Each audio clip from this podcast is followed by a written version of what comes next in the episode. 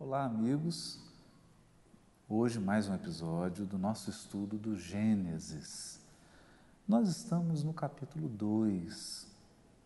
E depois de uma panorâmica, de explicar alguns aspectos que fechavam aquele ciclo do capítulo 1, um, nós ingressamos nesse episódio no estudo mais específico dos versículos, especialmente dos versículos 4 até o versículo 7, versículo 5 até o 7, que eu vou ler nessa tradução da Bíblia de Jerusalém, capítulo 2 de Gênesis, finalzinho do versículo 4 em diante. No tempo em que o Senhor Deus fez a terra e o céu, não havia ainda nenhum arbusto dos campos sobre a terra, e nenhuma erva dos campos tinha ainda crescido, porque o Senhor Deus não tinha feito chover sobre a terra e não havia homem para cultivar o solo.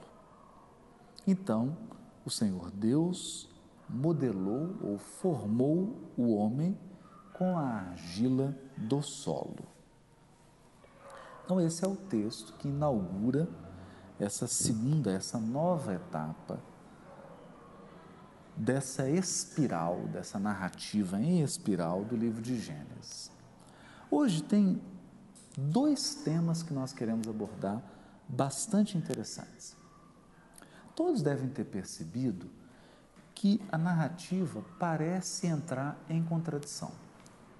Então, nós estamos aqui diante de uma contradição chamada contradição aparente porque todo mundo se recorda do capítulo 1, versículos 11 a 13, em que o texto conta sobre a criação das ervas que davam semente, das árvores, dos frutos, das verduras. Esse era o terceiro dia. No terceiro dia, toda a vegetação foi criada. E aqui, curiosamente, o texto retoma a narrativa, caminhando para a criação do homem, e diz que ainda não havia nenhuma erva dos campos e não tinha, não tinha crescido, né? nenhum arbusto dos campos e nenhuma erva ainda tinha crescido. E aí Deus foi formar o homem. Ora, esse é um exemplo clássico de como se dá uma narrativa no texto do povo hebreu. Né? A narrativa em espiral. Em que primeiro você dá um voo panorâmico, então é como se você entrasse num helicóptero e sobrevoasse rapidamente em 10 minutos a sua cidade. Esse helicóptero pousa e aí você contrata uma nova viagem, mas agora esse helicóptero vai passar detidamente sobre cada região da sua cidade. É o que está acontecendo aqui. Então, há uma narrativa geral, literária, colocada ponto a ponto, com os dias, primeiro dia, segundo dia, terceiro dia. E aqui abandona-se esse esquema literário de compartimentar em dia e a narrativa passa a ter uma outra lógica, uma outra divisão. É muito bonito isso, porque revela que nós não podemos interpretar literalmente o texto. Uma interpretação literal do texto faz com que a gente perca essas nuances, essas características narrativas do texto bíblico. E o que, que ressalta aqui? Ressalta que o narrador está retomando uma história, mas contando ela de um jeito totalmente diferente, porque agora ele quer dar outros destaques. E qual o destaque aqui agora? Esse é o primeiro tema desse episódio de Gênesis. Qual é o destaque? Aqui tem uma coisa muito bonita, muito bonita mesmo, e para captá-la, nós temos que ir ao texto hebraico. Há uma coisa curiosa nesse trechinho, né? esse pequeno trecho, quando diz assim: que Deus o Senhor Deus ainda não tinha feito brotar toda a erva na terra? E ainda não tinha feito chover sobre o solo. O que, que tem de interessante aqui? A palavra terra em hebraico é aretz. E a palavra aqui que é traduzida por solo é Adamá. Aí você vai perguntar assim, mas qual que é a diferença? A palavra Aretz, no texto hebraico, ela, se, ela tem duas referências. Ela pode significar o mundo, o mundo como um todo, ou a terra de Israel. Toda vez que o texto se refere à terra de Israel, usa Aretz. E quando quer dizer sobre o planeta, o nosso planeta, também é utilizada a palavra Aretz. Mas quando o texto bíblico aqui quer se referir àquele tipo de solo específico do qual Adão foi moldado, de onde Adão foi retirado, a sua, ele não, a sua forma né, física, de onde ele foi modelado, ou seja, o material de onde ele foi modelado, a palavra é Adamá. Adam, Adamá. O Adam vem da Adamá. Né? E Dama é o vermelho, o sangue ou a argila. Daí algumas traduções utilizar argila, solo solo argiloso, por causa do vermelho, do barro. Né? Muito comum também algumas traduções dizerem assim, que Adão veio do barro, né? por conta dessa característica da terra. Então, olha que interessante. Aqui não está falando mais do planeta, está falando de uma porção específica da terra, de onde ele é retirado, ele é moldado, e curioso, a porção que ele vai cultivar. Porque quando fala assim, é, Deus não tinha feito ainda chover né, sobre essa sobre essa, essa porção do solo, né, e não havia o homem para trabalhar nesse solo. Olha que interessante isso. Né. Deus irriga a terra com a sua chuva, mas o homem tem que cultivar o solo, as palavras são diferentes. Bom, aí deve estar todo mundo se perguntando assim, é, qual, qual que é a lição que a gente tira desse texto? Eu vou trazer aqui um comentário. Ele é um comentário um pouquinho mais difícil, porque ele é um comentário produzido pela maior escola de rabinos do mundo, que é Yeshiva de Nova York. É, quem publicou isso foi a Art Scroll Tamar Series, é essa edição aqui, um comentário do livro de Gênesis, mas ele, ele tem uma dificuldade porque ele está em hebraico e em inglês. Parte em hebraico, parte em inglês. Mas o que, há de curioso nisso? Porque aqui são sábios do povo hebreu, versados na primeira revelação, trazendo comentários da literatura ao longo de 4 mil, 5 mil anos. Né? Eles pegam todos os sábios do povo hebreu e vão reunindo, trazendo as fontes. E aqui, o que, que eles vão destacar aqui nesse comentário do livro de Gênesis? Que nós temos uma parceria, nós já falamos sobre isso aqui. O que essa parte do texto de Gênesis quer nos ensinar é que não há um florescimento da terra, não há um cultivo da terra se não houver a participação de dois atores: Deus e o homem. Deus e o ser humano. Mas é bonito porque a ação de Deus tem uma característica e a ação do homem tem outra característica completamente diferente. O que que diferencia a ação de um e do outro. primeiramente, a extensão. Porque o que o texto bíblico está dizendo é: nenhuma árvore brotou ainda na terra, nenhuma erva do campo, né? e aqui campo, quando fala campo, está né? dizendo do campo cultivado, de um campo agrícola, não está falando da floresta. Esse é um ponto interessante. Nós podemos até avançando no, no, no espírito do texto, dizer que no terceiro dia, sim, foi criada toda a vegetação, mas a vegetação bruta. Agora o texto está fazendo referência aos campos cultivados.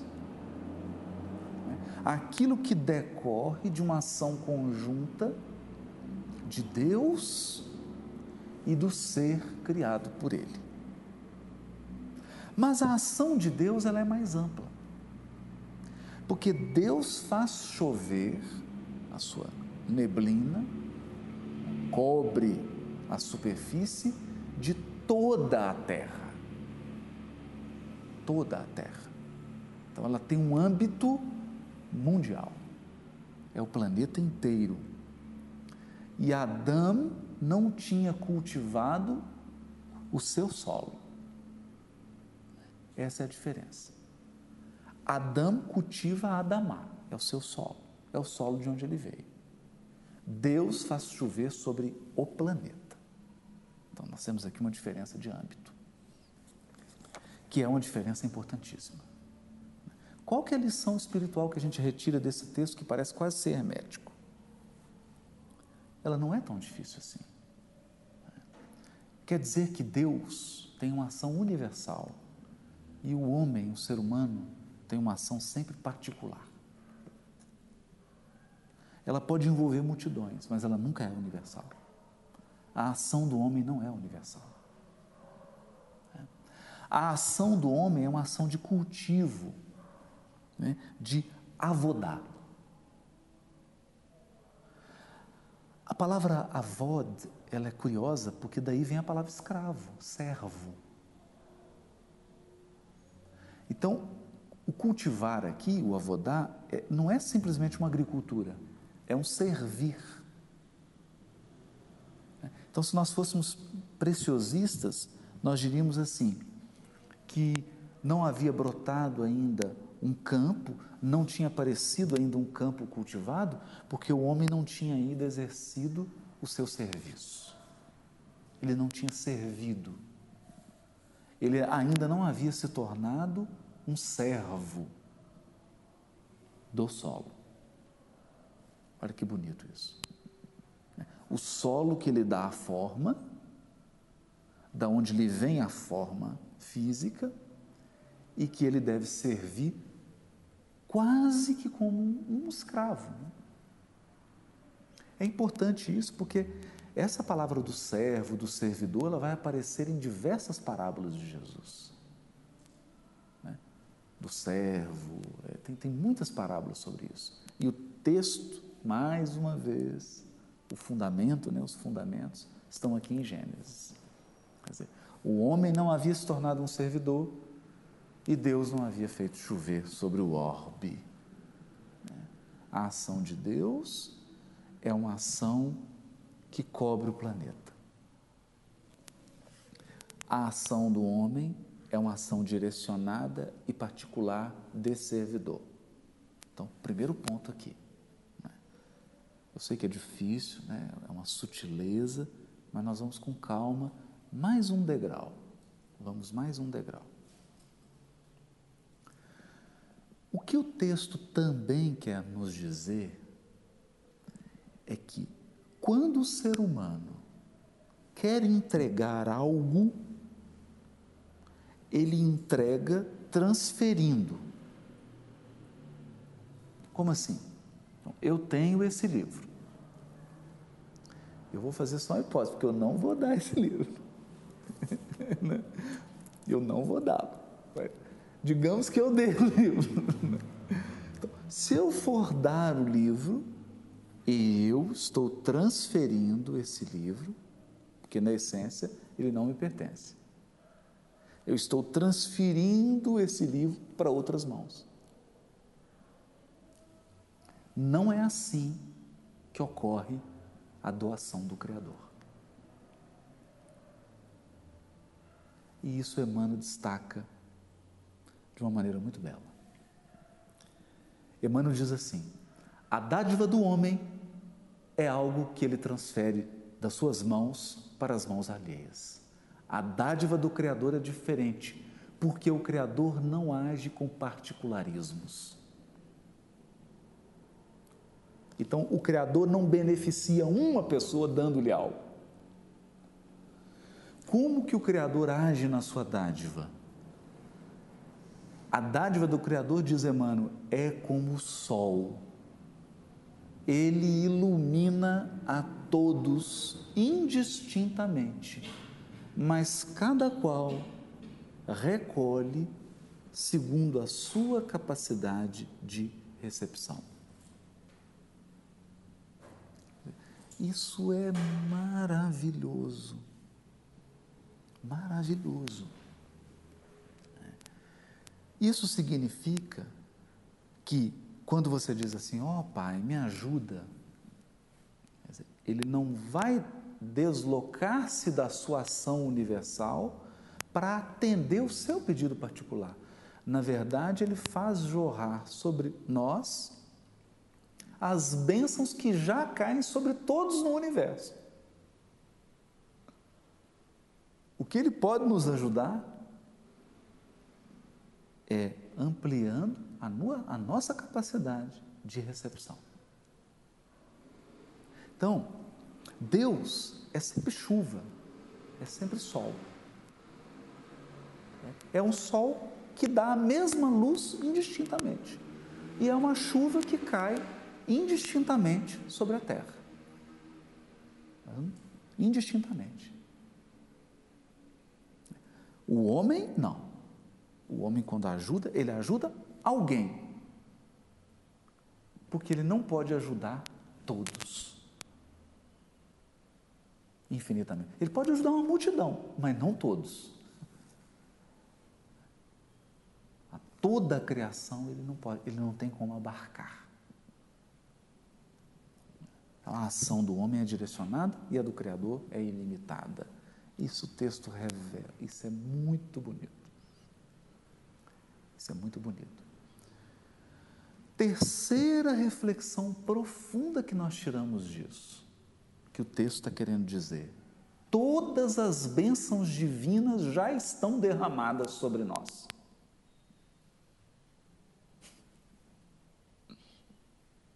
Todas já estão derramadas sobre nós. Então a questão aqui é: você vai ao oceano, vai a um rio buscar água, porque você precisa da água. Um leva um cântaro e traz o que cabe no cântaro. Outro leva um vaso enorme e traz o que cabe no vaso. O outro vai com o caminhão pipa e traz o caminhão pipa cheio da água. Mas o rio, o rio, não está limitado. O rio está lá fluindo muito além da minha capacidade. Ele jorra surpreendentemente acima da minha capacidade. É claro que eu estou usando aqui uma metáfora limitada, né? porque o rio é limitado. Com Deus, não. Com Deus é ilimitado.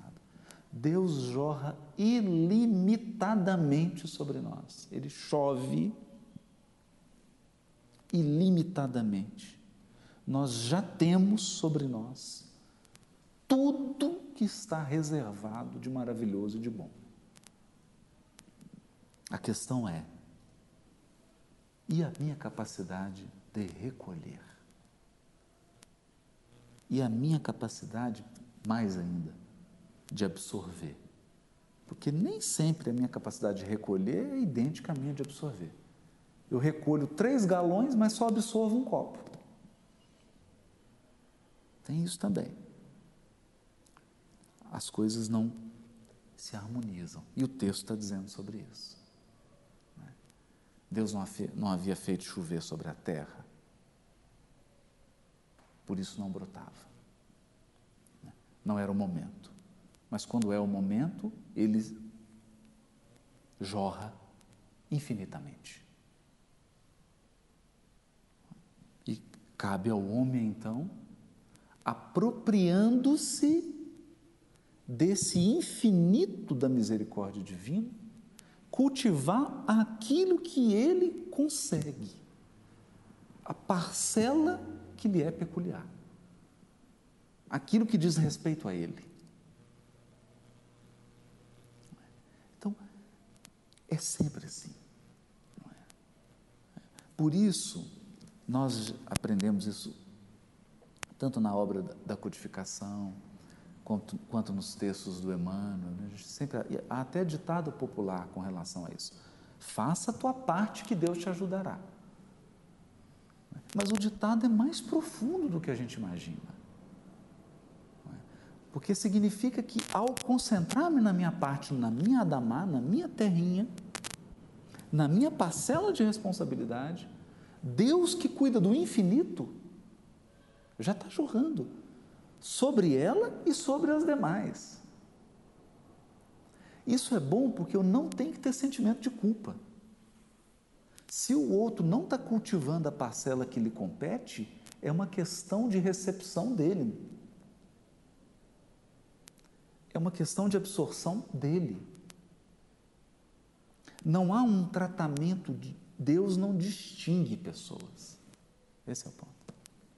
Né? Ou como diz o apóstolo Tiago, Deus não faz acepção de pessoas. Então é uma falácia essa teologia que prega que o Criador beneficia, então alguém ele dá tudo e outros ele tira. Não, isso não existe. Isso não existe. Jesus vai retomar essa, essa profundidade desse tema no Sermão do Monte. No Sermão do Monte, Jesus vai dizer sobre isso. Ele vai tomar essa chuva aqui que está em Gênesis, aqui que nós estamos lendo, né, 2,5, e ele vai ampliar. Vai ampliar e vai trazer um elemento que é maravilhoso. Ele diz assim: porque Deus faz com que o seu sol se levante,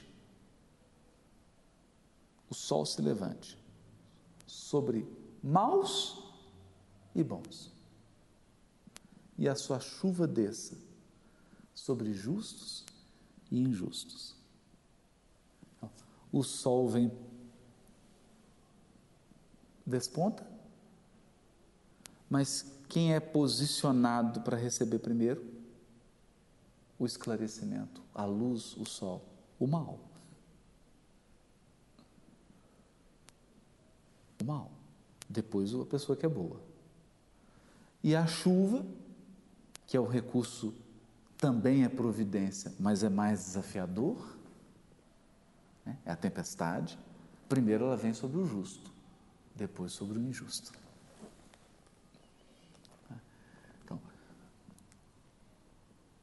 ou seja, não está dizendo que chove em um e não chove no outro. Chove. Mas a ordem de posicionamento, ela varia sempre, e aqui entra o aspecto característico da lição de Jesus, que é o que ele acrescentou: a misericórdia divina. Sempre para beneficiar o mal e o injusto. Aquele que é mal e aquele que é injusto tem uma atenção especial. Assim como a ovelha que se perdeu tem uma atenção especial em relação às 99 que ficaram. Aquele que está perdido tem uma atenção especial em relação àquele que está centrado, que se encontrou. É o aspecto da misericórdia para quê? Para que não seja ferido o princípio da igualdade. Então aqui a gente entra até numa questão do direito. Né? Você desiguala formalmente para igualar na profundidade. Então por que, que eu tenho uma lei que determina que o deficiente deve ser tratado de uma maneira diferente. Por quê? na prática, ele está desigualado. Né? Porque ele não tem as mesmas oportunidades de locomoção do que alguém que tem o corpo normal. Então ele está desigualado. Então o que, que a lei faz? Ela trata de forma desigual para igualar. É? Aliás, é um cuidado que a lei tem de não fazer o seguinte: de não tratar o deficiente de um modo tão desigual que ele fique superior ao normal. Aí não pode, que aí você cria outro desequilíbrio. Então você tem que desigualar até que ele tenha o mesmo tratamento, ele tenha a mesma condição. É, aqui também é o que Jesus está destacando. O Criador age de maneira universal, sem privilegiar quem quer que seja, mas aquele que está desigualado em função da sua inferioridade, em função da sua maldade, em função de estar perdido espiritualmente, esse merece um tratamento espiritual para que de fato ele possa usufruir as bênçãos divinas no mesmo patamar de igualdade do outro.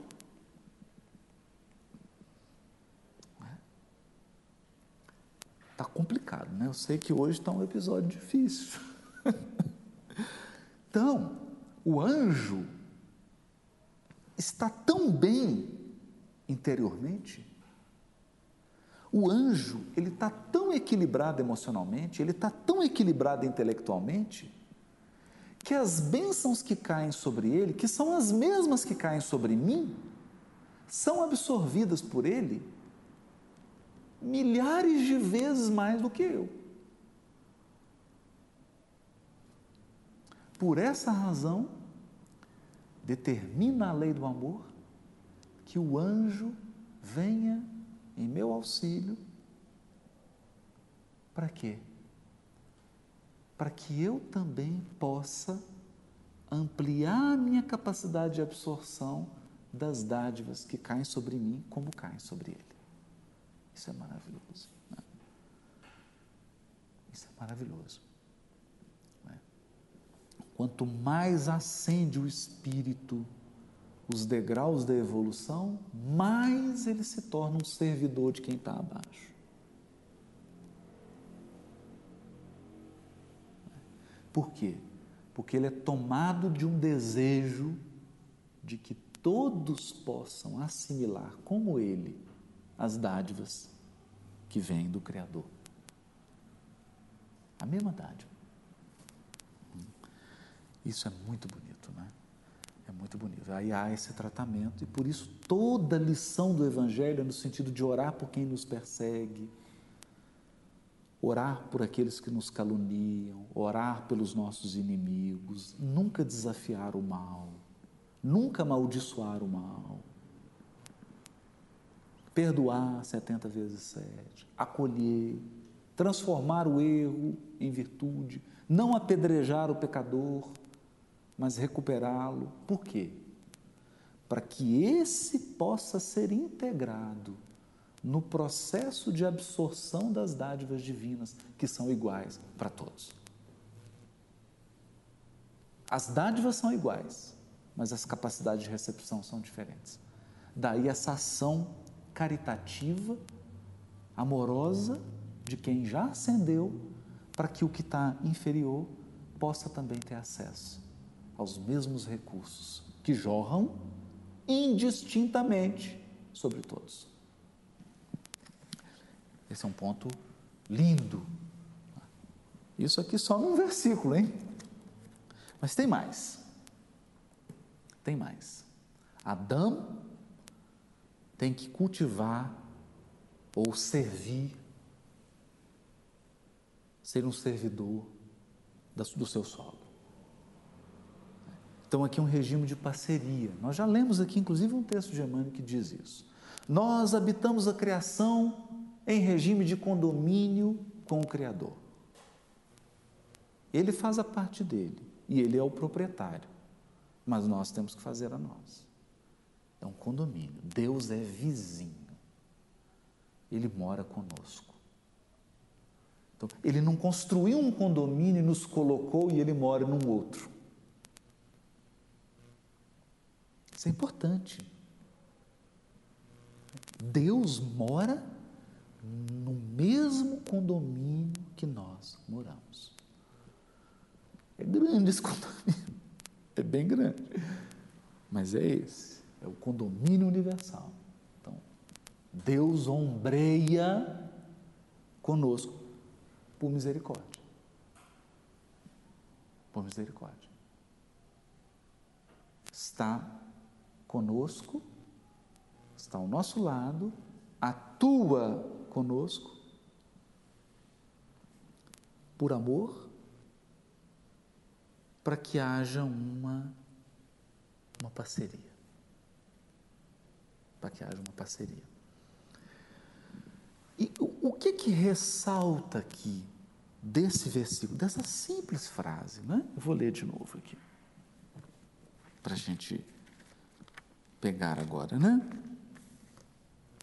No tempo em que o Senhor Deus fez a terra e o céu, não havia nenhum arbusto dos campos sobre a terra, terra, planeta, e nenhuma erva dos campos tinha crescido, porque o Senhor Deus não tinha feito chover sobre a terra, planeta, e não havia homem para cultivar o solo, Adamá, um pedacinho. Entretanto, um manancial subia da terra e regava toda a superfície do solo. Perceberam? Não está dizendo aqui. E um manancial jorrava dos céus. Não.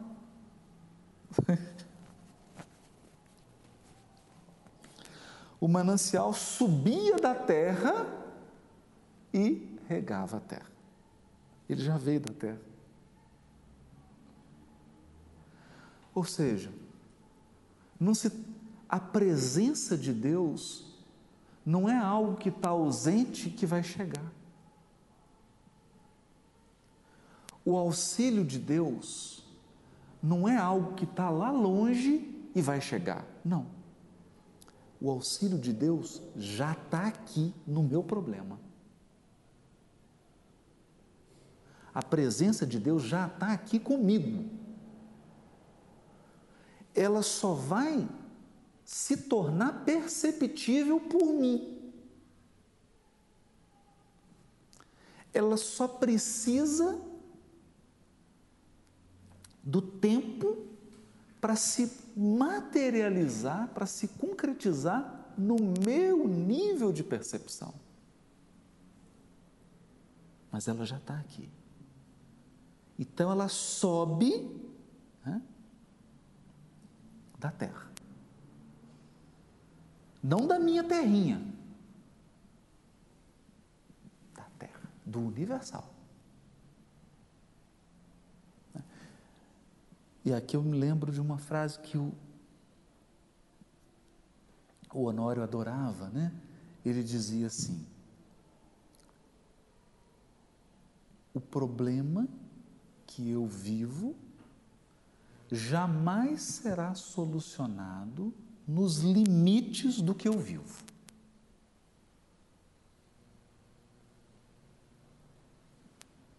Por quê? Que o Einstein também tem uma frase igual, né? vários pensadores já expressaram isso. Né? É, a solução de um problema só é encontrada se você mudar de fase. a solução do problema não vai ser alcançada no mesmo degrau que você encontrou o problema. Então, você encontrou um problema no degrau 3, a solução está no degrau 4, você tem que subir um degrau. Se não houver uma ampliação do seu sentimento, da sua capacidade intelectiva, da sua inteligência, né, que é muito mais do que intelecto, hein? inteligência é mais do que intelecto. Se não houver uma ampliação dessas duas asas, amor e sabedoria, você não resolve o problema. Por quê? Porque a ação de Deus, que é esse manancial aqui, ela não sobe da sua terrinha, da sua Adamá. Ela sobe da terra, do globo, que é muito maior do que o solo que você cultiva. Você cultiva um hectare, mas o manancial de Deus ele sobe do planeta inteiro. É muito mais do que o hectare que você cultiva. Então a solução não está no seu hectare, ela está no conjunto, no, no global. Daí o problema, ele nos força a ampliar a nossa visão. Você tem que tirar o olhinho do seu hectare, do seu sítio, tem que tirar os olhos do seu sítiozinho e enxergar mais longe. Enxergar de forma mais ampla. Porque essa ação do Criador, ela vem em benefício de todos. Ela surge e é bonito ela brotar da terra, porque ela vem da terra e depois ela desce. Porque isso também nos revela que o Criador não impõe soluções para além daquilo que nós damos conta. Para além daquilo que importa em elemento educativo. Ou seja, não há uma ação divina que não seja educativa. Então, não faz sentido eu tomar uma criancinha de três anos de idade e ensinar para ela física do segundo grau. Não é educativo, não é pedagógico. Porque imaginem o Criador, que é sabedoria infinita, jorrando a sua sabedoria infinita na minha capacidade de recepção, que é limitada. O que, que adianta? Vai sobrar. Vai desperdiçar. Então não é assim, do desaba, de cima para baixo. Não. Brota e aí cai. Né? Primeiro o Criador observa o que é possível, o que eu posso absorver, o que será bom, o que será educativo, até onde eu posso ir, até onde eu tenho fibra moral e intelectual para caminhar, e então ele faz brotar a solução. Desse denominador comum, ele faz jorrar. É tudo isso o texto está dizendo.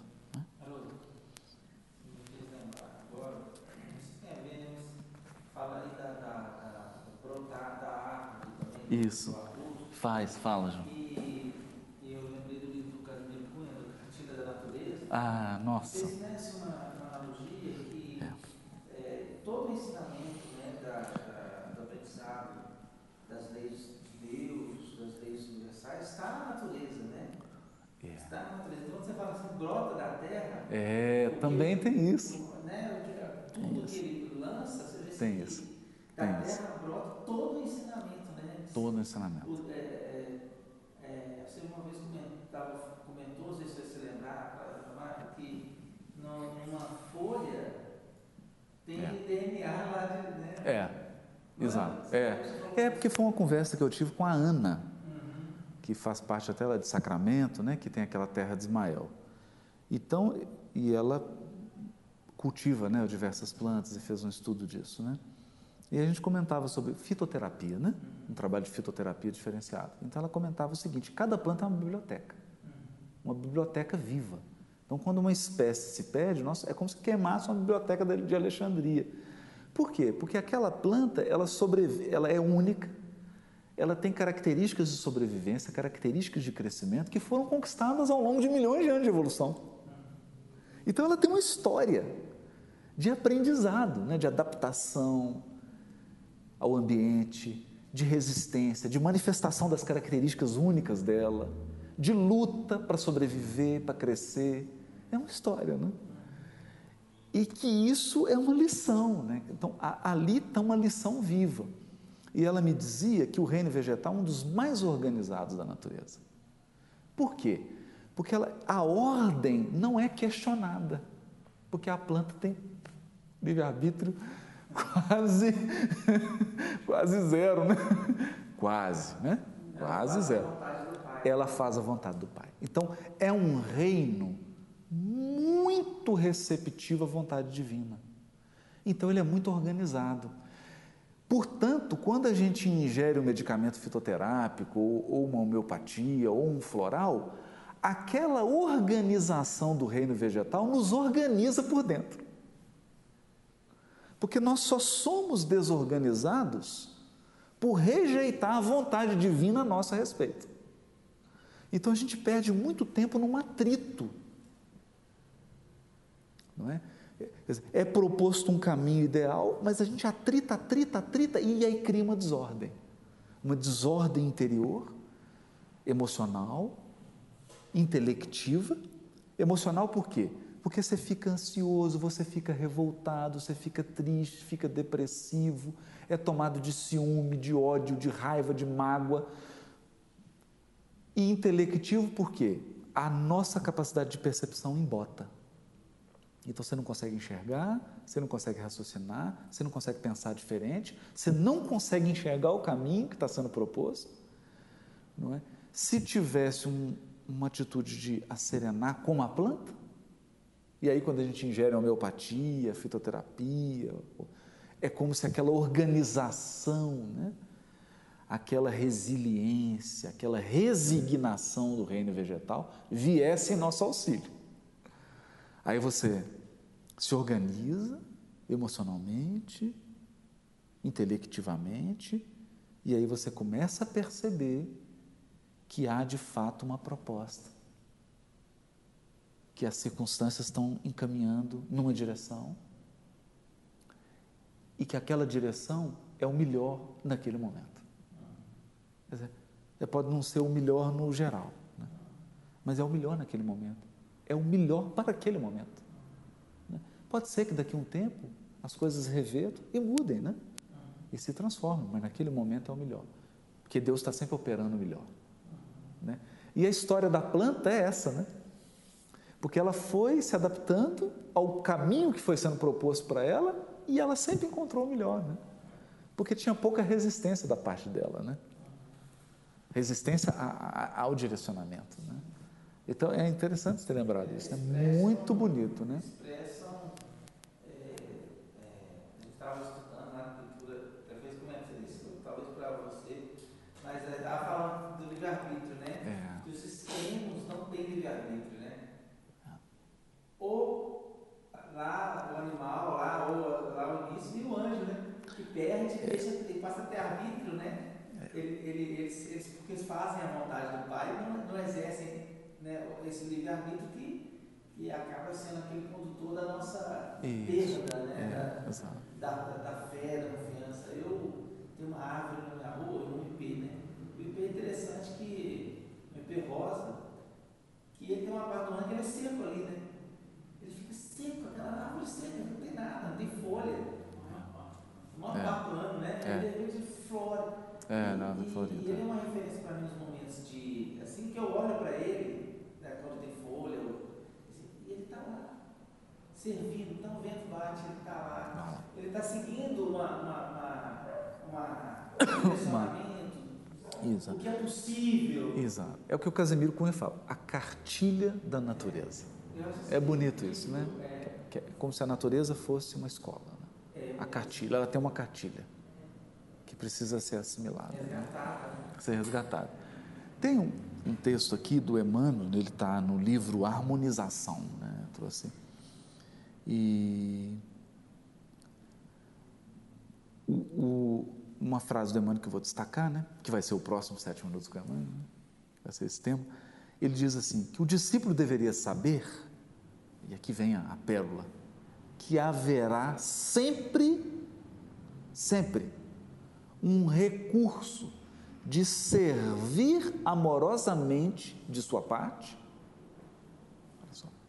servir amorosamente de sua parte e sempre um meio de iluminação por parte de Deus.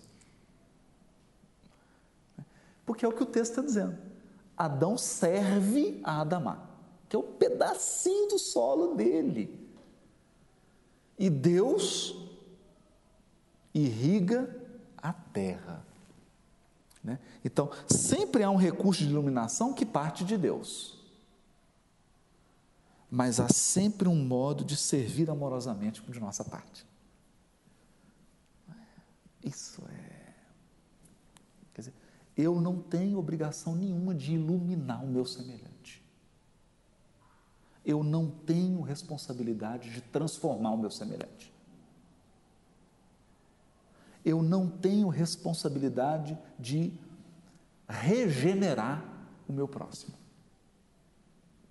Mas eu posso sempre encontrar uma maneira, um recurso de servir amorosamente, para que os meios de iluminação venham de Deus. Que Ele sim, Ele regenera, Ele ilumina, Ele transforma, Ele age, Ele educa, Ele repreende, Ele exerce a justiça, Ele corrige. É isso.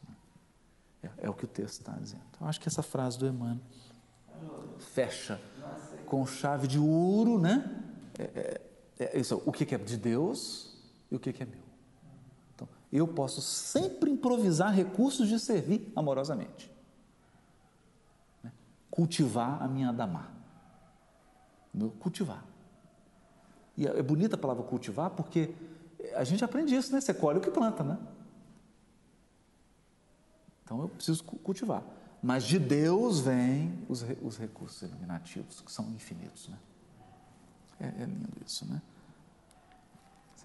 Agora é, assim, quando a gente pensa em Deus, né, a gente humaniza e, e ele sabe bem, né, que tudo que está acontecendo, né, às vezes é. ele só está renovando uma oportunidade, ele, ele, ele, sabe que o caminho que você que, você está seguindo, é. né, ele sabe quanto tempo você vai chegar, ele não se desespera, né? Exatamente. Ele não, você não surpreende, né? Você não surpreende Deus, né? com as suas coisas, né? Então ele, é, eu fico imaginando, né, que essa, nessa, nessa Deus exercício é. É, nosso de ver um pai seguro, é, isso né? seguro de seus filhos, né? É. Seguro de sua criação, né? É. Ele não está pensando assim, como é que eu conserto essa mesa que eu fiz errado? Não, não pensa assim, né? Como é que eu conserto esse filho que deu errado? acho interessante pensar. Hoje eu penso muito né, de que está tudo certo, é. é? da parte dele. É, exatamente. E e o bonito, porque esse tema que nós estamos abordando, de algo que vem do Criador e que é próprio do Criador nesse jardim, de algo que é próprio do homem, vai subentender a comunhão criatura-criador, que vai ser rompida lá na frente. Mas eu não vou entrar porque nós vamos estudar isso em episódios, que é a queda de Adão e Eva, que foi o rompimento dessa comunhão. Então, essa comunhão foi quebrada. Por quê? Porque o ser humano quis invadir a esfera de competência de Deus. Quis usurpar daquilo que cabe a Deus. Então, isso é bonito, né? E agora, para fechar com chave de ouro esse episódio, tem uma passagem no Evangelho, está no Sermão do Monte, que Jesus diz assim: os céus e a terra passarão. Falou céus e terra, a gente lembra Gênesis. Está tá lembrando Gênesis. Passarão. Mas aí a tradução diz assim: mas nenhum tio da lei passará. Vamos esclarecer aqui. Só tem tio na nossa língua, né?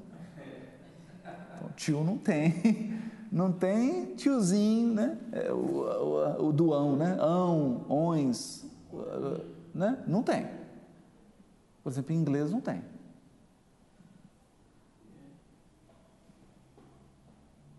Então, a que Jesus está se referindo? É, não, ele usa a menor letra, que no grego está o iota. Mas o grego está traduzindo o hebraico, porque no hebraico a menor letra é o yud. E ela é um risquinho. É como se fosse o izinho, quando a gente põe um pingo no i. O yud do hebraico é um pingo no i. Ele é mais do que um pingo, porque ele é o i. Né? ele é o i. Ele é o i. O, a, o valor dele é de i. Daí, Iud. Né? Em, em grego é o iota. Em português, aí a gente faz uma adaptaçãozinha, põe tio. E lei, a gente sabe, é a Torá. Então, nenhum iotazinho vai ser retirado da lei. Os céus e a terra passarão, mas um iota. Vai falar, mas por que você está falando isso? Bom, o que que os comentadores hebreus descobriram aqui? No versículo 7, ele começa assim: Vaietzer Adonai Elohim et Adam. Ou seja, e formou e modelou o Senhor Deus, o homem, o ser humano. Até aí tudo bem, né? Do que? Da Adamá, do solo argiloso. Ok. O problema é o seguinte: tem um i, um i a mais no verbo quando fala que Deus formou os animais. Então, o verbo yetzer, ele só tem um i, um iud. E aqui, quando está falando que Deus formou o homem, tem dois is dois Yud. Então eles falam, mas que coisa é essa? Por que, que tem um I a mais? Não pode tirar, porque nenhum Yud da lei vai passar. Pode ser tirado. Por que, Por quê? Né? Não pode. Falou, mas está sobrando aqui, vamos tirar. Não pode. Tem um i a mais. É o mesmo verbo. Está escrito errado? Está com uma letra a mais, a menor letrazinha. Bonito isso, né? Então, aí a gente vai entender a frase de Jesus: céus e a terra passarão, mas nem um iúde da lei passará. O que, que eles entenderam então? Tem uma diferença na formação dos animais e na formação do ser humano. Porque se tem uma letra a mais. E aí, o que, que eles dizem? Está aqui. Que eu separei os comentários, um comentário judeu, né? Deu.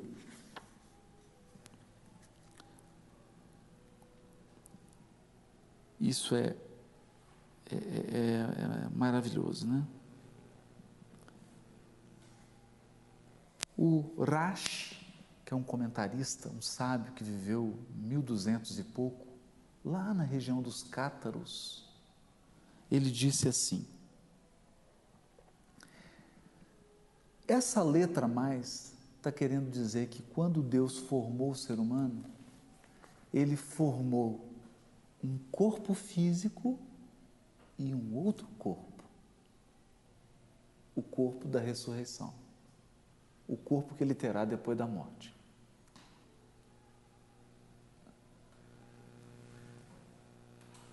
Ou seja, no homem, no ser humano, essa formação implica um corpo espiritual pelo espírito e o corpo físico. Por isso Yuda mais. Mas eles chegaram a essa conclusão. Chegaram a essa conclusão, é o, que, é o que ele diz. E ele vai chamar esse corpo, na tradição hebraica, o corpo físico se deita, mas um outro se levanta nós nos levantamos com outro corpo.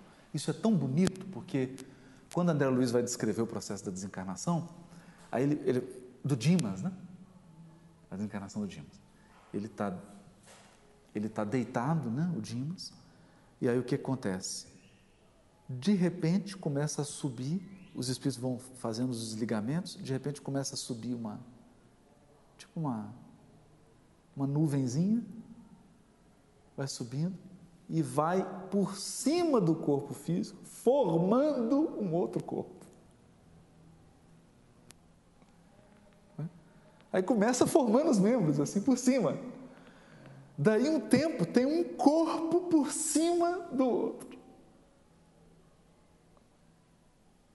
Processo de formação do corpo espiritual. E aí você fica um duplo. Um corpo físico morto, agora morto, e um corpo espiritual né? que parece ser a cópia desse, mas na verdade esse aqui que é a cópia desse outro, né? que estava integrado e agora está separado. E aí ele corta e aí eles têm total independência. Então, esse corpo aqui agora, espiritual, passa a ser completamente independente desse corpo físico. Daí, dois, duas letrinhas, quando diz que o Senhor Deus formou o Adão. Dois corpos. É o cuidado da poesia e a beleza do espírito da letra. Né? E fica aí essa pérola para a gente refletir sobre esse texto maravilhoso do Gênesis. No próximo episódio, a gente continua explorando as maravilhas desse texto muito bonito, que inclusive lança luzes inestimáveis né, sobre os ensinos de Jesus. Um abraço a todos.